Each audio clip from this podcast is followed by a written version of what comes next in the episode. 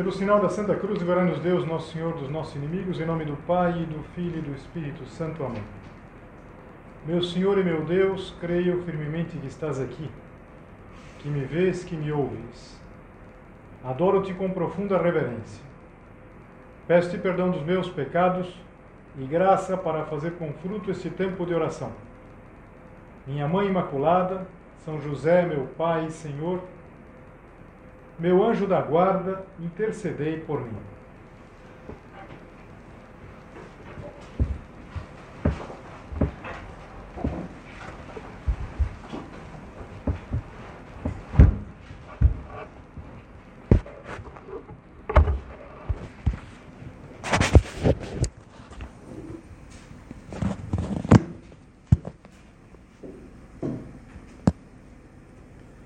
primeira parte do recolhimento, nós eh, vimos que o padre eh, diz que espera, o padre espera, a obra espera de alguém de São Rafael um propósito sério, propósito sério de formação pessoal, e que não se trata apenas de aprender algumas coisas, mas formar Cristo, formar Cristo em cada um de nós uma identificação com Cristo, nós já demos algumas voltas nesse propósito sério de formação, mas talvez antes de continuar a considerar o que o padre respondia naquela tertúlia, eu queria ver com vocês, lembrar com vocês, é, os aspectos que São José Maria distinguia na formação da obra, a formação que a obra nos oferece. São cinco aspectos existe um aspecto que é a formação humana, que visa nos melhorar como pessoas, nossa personalidade, aquilo que são as virtudes, as virtudes no trabalho, na convivência. Nós precisamos melhorar. E a formação visa essa melhora humana. Depois, a formação também tem um âmbito espiritual o ascético. Aqui a palavra ascese é uma palavra que designa exercício. Aqui a gente vê bem a raiz comum da, dos exercícios, da repetição de exercícios, de a gente aprender a fazer as coisas. E que, bom, cada uma dessas, desses âmbitos da, da, da formação são, são unidos, não se dá para distinguir um do outro, são inseparáveis. Então, por exemplo, a gente, para é, ir crescendo na formação humana, a gente precisa também de uma formação espiritual. E a gente vai aprendendo, por exemplo, como fazer oração. Como fazer da oração um diálogo com Deus. Como manter a presença de Deus ao longo do dia. Que significa conseguir responder a pergunta: o que será que Deus espera de mim aqui, aqui e agora? Nesse trabalho, é, nessa reunião familiar, nesse grupo de amigos, como desenvolver o sentido sobrenatural, que é ver as coisas com uma terceira dimensão, não só de uma maneira plana, mas conseguir ver as coisas como Deus vê. Como conseguir é, essa unidade de vida, de sermos sempre iguais a nós mesmos. Então, tudo isso está relacionado com a formação espiritual. A formação humana, a formação espiritual. Existe uma terceira dimensão, que é a formação doutrinal, a formação doutrinal religiosa. Não por erudição, mas como base para a gente ter uma virtude é, autêntica, uma vida cristã autêntica, madura. A gente vai aprendendo. Eu falava para vocês na primeira meditação lá da minha eh, ignorância da comunhão dos santos. Entender o que é a comunhão dos santos, isso tem uma série de consequências na nossa vida. Entender os mandamentos, a gente vai aprendendo. Não por erudição, não para saber eh, dizer com citar grandes frases em latim, mas para que de fato seja uma base para toda a nossa vida cristã. A gente às vezes vê que tem uma certa, uma certa carência então, por exemplo, se se pergunta qual que é o sétimo mandamento, a gente nunca consegue dizer assim mas Não matar. Não, está errado. Não roubar. Mas então, a gente erra, a gente vai ter que contar nos dedos, assim, talvez não está tão, tão, tão assimilado. Então, formação doutrinal. Depois, a formação apostólica. Nosso padre dizia que nenhum de nós é um verso solto. Nós não somos. Nós sempre estamos relacionados com tanta gente, a gente pode ajudar tanta gente. E a gente vai aprendendo a fazer esse apostolado. Esse apostolado que não é uma especialização para algumas pessoas, mas é condição do nosso batismo. A gente vai aprendendo como fazer o apostolado, como conseguir que brilhem as nossas boas obras e as pessoas vejam nisso o Pai que está no céu. Como conseguir isso? A gente vai aprendendo. E vai aprendendo nos meios de formação, no círculo, na, na, nas aulas de doutrina, nas meditações, nos recolhimentos. E depois a formação profissional. Alguns de vocês diriam, bom, mas a formação profissional eu, eu recebo na, onde, onde eu estudo, na é verdade, na faculdade. Na... Sim, efetivamente, um aspecto mais técnico da profissão, você vai aprender lá onde você está se formando.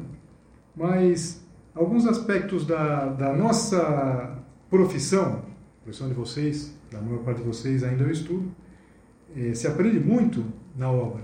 Como, por exemplo, fazer que o nosso trabalho, o estudo, seja um ponto de encontro da vontade de Deus com a nossa vontade. Como conseguir aquele ponto de caminho? Uma hora de estudo é uma hora de oração. Como conseguir que isso não seja simplesmente uma espécie de, de frase bonita? Como enterrar os talentos recebidos? Sei lá, às vezes você vê que tem muitos talentos, que poderia fazer muito e que não faz tanto. Como conseguir? Como conseguir render mais? Como conseguir aproveitar melhor, é, trabalhar cada vez mais e melhor. E veja, esses cinco aspectos da formação, a formação humana, a formação espiritual ou ascética, a formação doutrinal, a formação apostólica e a formação profissional, elas nos pedem uma coisa muito prática. Além da iniciativa, a gente já pensava na iniciativa, na primeira meditação, a gente precisa também de autonomia. Isso é, isso vale para cada pessoa da obra, para cada fiel da prelazia, mas também para uma menina de São Rafael, para um cooperador, para uma cooperadora. Quando uma pessoa está recebendo a formação, ela deve ter um projeto formativo.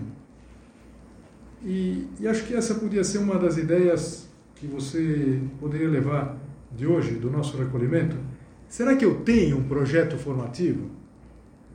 Eu sei mais ou menos onde eu quero chegar? Ou simplesmente vou recebendo uma série de coisas? O que, que eu quero? Por exemplo, em cada um desses aspectos, talvez pensando numa carência, a gente percebe aquilo que a gente quer. Puxa, na, na, na, formação humana, eu precisaria, isso significa formar Cristo em mim, eu precisaria conseguir é, uma certa equanimidade, que, é maturidade, no fundo. Por quê? Porque às vezes a minha vida espiritual parece um gráfico assim de altos e baixos. Então, como você vai ótima, como você vai péssima, ótima, péssima, ótima, péssima. Vamos equilibrar um pouquinho, né? Falta uma formação humana. Ou então a formação é, espiritual. Bom, tem uma meta. Eu queria, eu queria entrar por esse caminho de ser uma, uma pessoa que faz oração. Eu queria aprender a fazer oração de verdade. Eu queria conseguir viver a presença de Deus ao longo do dia. É, a formação doutrinal religiosa. Eu estou com um projeto aqui, um projeto formativo, que eu quero, até o final do ano, é, revisar lá o compêndio do Catecismo da Igreja Católica. Por quê? Porque eu quero ter a, a, as ideias não simplesmente mais ou menos é, coordenadas, mas eu quero entender bem a vida espiritual, a, a ação da graça e a, e a nossa cooperação, a formação apostólica. Eu queria poder saber fazer melhor, podia, eu podia fazer tanto bem no, no, no lugar onde eu estou, a formação profissional. Eu percebo que eu poderia fazer mais e melhor, eu poderia render mais os talentos. Então, é, iniciativa, sim, mas autonomia. Pensa no teu projeto. Nosso padre, num outro contexto, ele dizia uma coisa que eu poderia, acho que poderia utilizar aqui. Ele dizia assim: ninguém vai fazer por você tão bem por você se você não fizer. O projeto é teu. Você tem que assumir um projeto. Então pensa nisso. Pensa agora no recolhimento, mas depois pode ser alguma coisa que você repercuta mais adiante. Assumir o próprio projeto formativo. E tendo tudo isso presente, tendo presente os cinco âmbitos da formação, vamos voltar ao que o padre dizia naquela ocasião. Ele dizia assim: toda a formação que vocês recebem é para que lutem por ser santos. Não é um simples aperfeiçoamento para serem cada vez melhores, mas para que se identifiquem com o Senhor e possam levá-los aos demais. Quer dizer, não é um simples aperfeiçoamento para ser cada vez melhor. Cuidado com o, o, o aperfeiçoamento, sobretudo uma pessoa que tivesse alguma tendência para o escrúpulo, eh, poderia eh, olhar para a formação e se perguntar: será que eu estou um pouquinho melhor? Será que eu estou eh, no patamar 5,5, 6,5, 7,5? Eh, será que eu já ultrapassei isso ou aquilo? E olha, a gente sabe que na vida espiritual, às vezes, esses, essas linhas assim, elas não são muito, muito rígidas. Tem que se identificando mais com Cristo. Até porque uma pessoa que fosse buscando essas linhas, essas marcas, podia colocar tudo a perder. Como aquela pessoa que dizia, claro, é uma piada, dizia assim: depois de 20 anos lutando contra o orgulho, finalmente eu venci, agora sou humilde. tudo, foi, tudo foi por água abaixo, na é verdade. Então não se trata de, de fazer nada disso. Se trata de a gente. É, não é um aperfeiçoamento, é identificando-nos com Cristo. Assim, vocês cooperam com a missão da obra. Lembra que eu é, dizia para vocês que no começo da obra, São José Maria contava muito com a gente de São Rafael. E olha, continua acontecendo a mesma coisa. Se conta muito com vocês. Vocês cooperam com a missão da obra e transmitem essa formação aos seus conhecidos. Porque, mesmo que não sejam membros da obra, vocês estão de fato vivendo em grande parte o espírito e a missão do Opus Dei. Isso é maravilhoso na obra de São Rafael. E, e veja, eh, se trata de de algo que a obra espera de um rapaz de São Rafael, de uma moça de São Rafael, que tem esse protagonismo. Então, ele diz aqui: vocês transmitem essa formação aos conhecidos. Cara, quantas vezes a, a, a ideia que vão ter da obra vai ser aquela que vão conseguir ter a partir de você, das coisas que você faz. E a gente, quando pensa nisso, às vezes fica até um pouco assustado. Que, que responsabilidade, na é verdade, que responsabilidade que eu tenho de lutar. Não de ser eh, perfeito, não de ser infalível. Imagina uma pessoa que tivesse como meta na vida ser infalível. Está perdido. Porque não consegue. Porque é tola essa meta. E Deus nosso Senhor não pede isso para nós. Mas pede o quê? Pede que a gente tenha essa atitude, essa iniciativa, essa autonomia e eu diria uma outra palavra: protagonismo. Vocês precisam ter protagonismo. Protagonismo. Sem querer ser protagonistas. Acho que dá para entender a, a, essa expressão. Protagonismo que significa o quê? Quando você frequenta o centro, quando você está aqui, você tem que se sentir na sua casa. Também o que isso significa de que tudo depende de você. E sem querer ser protagonista. Não vai, eh, digamos assim, ser a pessoa que resolveu nesse encargo que é, é, ela, ela pegou, começou a levar para frente isso, aquilo, nossa, os resultados foram maravilhosos, e vai ser eleita a menina de São Rafael do mês. Não, não existe isso aí, isso é bobagem. Não, não, não é assim, as coisas não são assim. Graças a Deus que não são assim. Não se trata de protagonista, mas de protagonismo.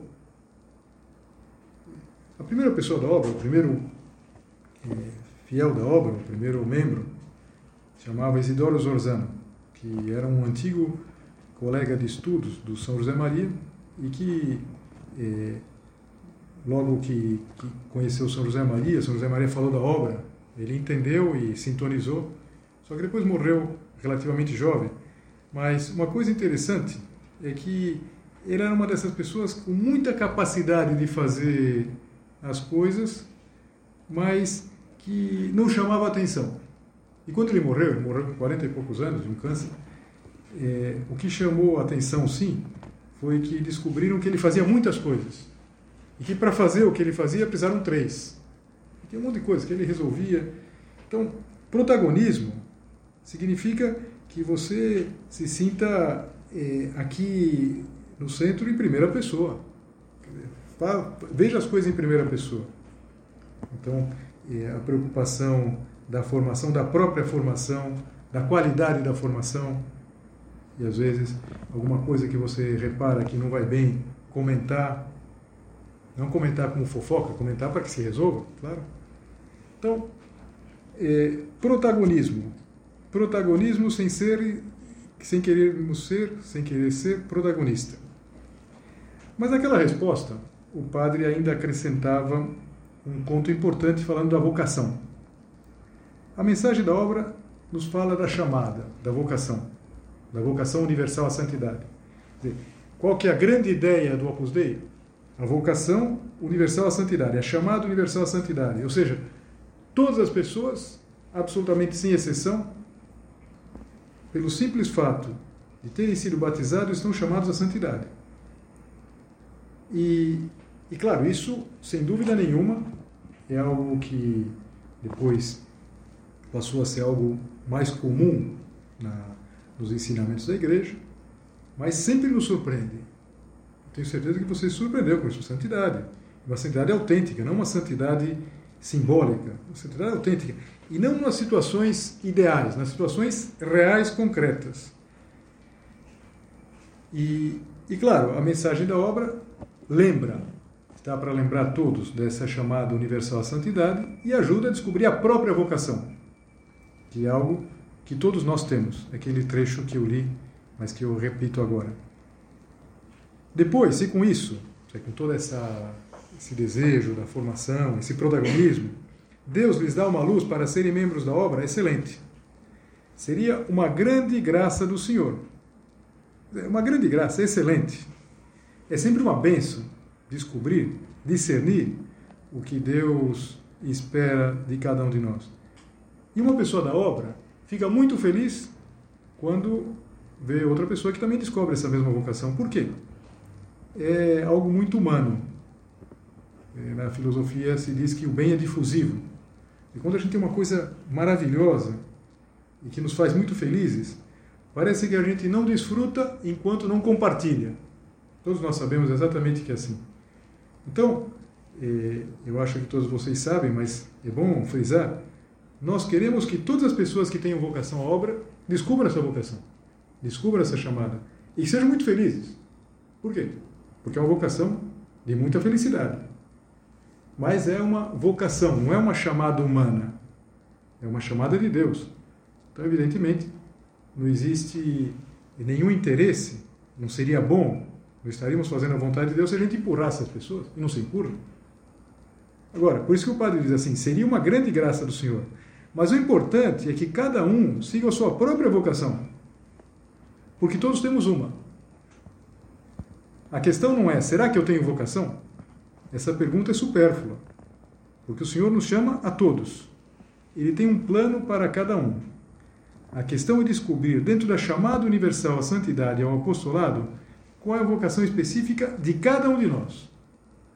Veja, todas vocês estão, como todos os batizados, chamados, estão chamados a santidade, ao apostolado. Agora, qual que é a vocação específica de cada um de nós? Pode ser que a sua é, vocação seja a obra. E, de fato, é, muitas vezes isso acontece. Se gente pensa, vamos pensar até do ponto de vista prático, a maior parte das pessoas que participam dos meios de formação do Opus Dei, no futuro vão ser pais de família, mães de família. E, e São José Maria insistia, insistia no momento que isso parecia quase que uma, uma aberração, que existe uma vocação matrimonial. Quando se pensar vocação, vocação é uma pessoa que se afasta do mundo. Não, São José Maria falava da vocação. Existe uma vocação divina, autêntica, eh, para fazer eh, da família um lar, um lar luminoso e alegre. E por isso, muitas vezes, eh, essas pessoas, vocês, que participam agora do trabalho de São Rafael, vão poder depois participar do trabalho de São Gabriel, é outro arcanjo que São José Maria eh, confiava todo esse trabalho que, que é com as pessoas casadas, aquelas pessoas que se encaminham para o casamento. E, então, e dentro desses, muitos vão receber, ou muitas vão receber, se tiverem a vocação, a vocação para serem supernumerárias. E outros também vão perceber que Deus chama para o celibato, que se leva, que leva a entregar-se ao Senhor com todo o coração. E por isso que muitas vezes o labor de São Rafael é o meio ordinário para aquelas pessoas que vão chamar, vão receber a chamada divina para serem numerárias, serem adscritas. E, e tudo isso de uma maneira muito natural. E a gente percebe que é de uma maneira muito natural, muito simples, quando a gente eh, vê em perspectiva. Dando esses anos que a obra começou aqui em Fortaleza, já se tem um pouco essa perspectiva. Tantas que eram de São Rafael, hoje já são de São Gabriel. E, mas, quando eu estava preparando esse recolhimento, eu soube que em 1974, uma moça fez a mesma pergunta para São José Maria. E então eu fui atrás dessa pergunta e da resposta. E o que me surpreendeu, que achei bastante razoável, mas reforçou o que eu tinha pensado em dizer para vocês, porque a resposta de, de São José Maria, em 1974, 48 anos antes, para aquela moça, é, de certa maneira, não só era a mesma que o padre disse agora, no mês de julho, mas inclusive complementava e podia ajudar a gente a entender melhor e até concluir a meditação e o recolhimento. A pergunta é praticamente a mesma, assim, padre, o que a obra espera de nós que frequentamos o centro? Era uma moça que frequentava, já frequentava há algum tempo, e ela queria, para saber, talvez para que as outras pessoas também entendessem, para que ouvissem dos lábios do próprio fundador, era São José Maria, que tinha vindo ao Brasil, o padre, como nós chamávamos, e ele disse uma coisa muito interessante, que pode até surpreender de cara. O que, que esperaria? que vocês façam isso, façam aquilo. Assim, que vocês sejam muito alegres, porque tem paz no coração. E a paz dá alegria. Essa é uma característica é, marcante do trabalho de São Rafael. Confesso para vocês que foi uma das coisas que me atraiu. Na época não é que eu fiz nenhum raciocínio muito profundo, mas a alegria a alegria que, que eu via naquele centro, no centro que eu conhecia a obra, uma coisa que atraiu muito. E, e depois a gente vai entendendo o que é essa alegria. São José Maria dizia: quando vocês não estiverem alegres, devem se examinar, pensar na própria vida, na forma como estão se comportando e falar sinceramente nessa confidência, nessa conversa fraterna, de irmã para irmã. Além disso, ir à confissão e abrir a alma de modo que o Opus Dei espera que vocês sejam felizes e façam os demais felizes sem ter medo da dor, sem inventar penas e preocupações que não existem. E agora a gente olha com a perspectiva, dá para perceber que essa moça é uma senhora hoje. Uma senhora, passaram 48 anos. E, e quanta coisa terá vivido, e quanta coisa viveu, e, e como soube ser feliz, pessoa muito feliz, como soube fazer feliz as pessoas, sem ter medo da dor, sem inventar penas, sem inventar preocupações. O que, que a obra quer para cada um de nós? Que nós estejamos bem, porque quem está bem está com Deus. Quem está bem de verdade, quem está alegre de verdade, quem tem paz no coração, tem essa, é, esse binômio. Talvez até algumas de vocês já tenham alguma vez ouvido essa expressão, que São José Maria gostava muito, Gaudium cum pace. Quase que eu poderia ter eh, resumido tudo com isso. Gaudium cum pace. O que a obra espera de vocês? Que vocês tenham alegria com paz. Uma paz autêntica, uma paz que seja a prova das dificuldades e que, por exemplo, quando nós não estamos alegres, a gente se examina e pensa, bom, o que que eu tô, onde eu preciso corresponder mais, onde eu preciso ser mais sincero aqui? Será que eu deixei entrar um apegamento? Será que tem um ponto de orgulho? Será que tem aqui um ponto geral de orgulho ou de inveja? E rapidamente a gente recupera a alegria. A gente recupera a alegria e com a alegria a gente recupera o quê? A gente recupera essa paz, essa paz que a gente tem que dar ao mundo. E quanto bem a gente pode fazer? Eu começava o recolhimento lembrando aqueles pontos de caminho, que quanto bem a gente pode fazer. Dizer, que bem para a sociedade, para as famílias, para tantas famílias, para tantas pessoas que vão, ao longo dos anos, estar eh, junto de vocês, que vocês sejam pessoas felizes. Agora vocês são meninas felizes. Agora, quando vocês forem velhinhas felizes, na é verdade?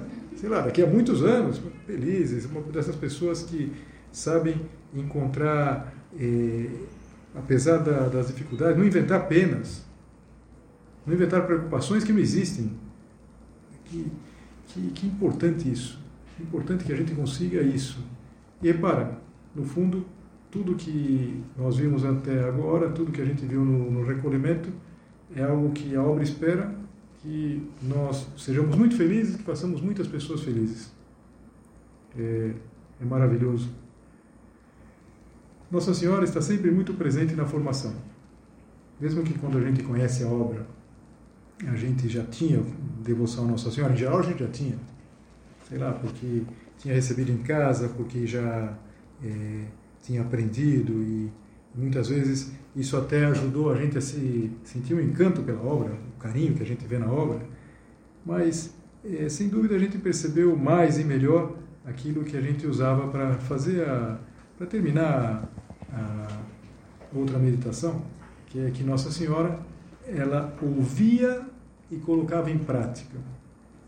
Eu vou terminar também com a mesma ideia, que Nossa Senhora nos ajude a ouvir e colocar em prática. E pensando na obra de São Rafael, na obra que São José Maria pensou, naquilo que ele pensou que seria ao longo dos séculos, interessante que a primeira atividade de São Rafael foi um círculo, um círculo que São José Maria ele preparou muito bem convidou muita gente, foram três. E depois do círculo ele deu a bênção. Como nós vamos ter agora? Depois nós vamos ter a bênção com o Santíssimo Sacramento. E, e quando ele, ele foi dar a bênção para aqueles três, ele dizia que ele não via só três. Ele via três mil, três milhões, de todas as raças, de todas as cores, de todas as proveniências, de todo mundo. Dizer, isso é o trabalho de São Rafael. O trabalho de São Rafael que vai se estendendo por toda parte, em tantos países. De alguma maneira, nós nos vemos também nesse sonho, nesse sonho do nosso Padre. Vamos pedir a Nossa Senhora, que sempre preside, com aquelas palavras que a gente eh, reza na, na, na, Salve Rainha. Nós vamos daqui a pouco cantar a Salve Rainha e, e cantar essa antífona. Rogai por nós, Santa Mãe de Deus, para que sejamos dignos das promessas de Cristo.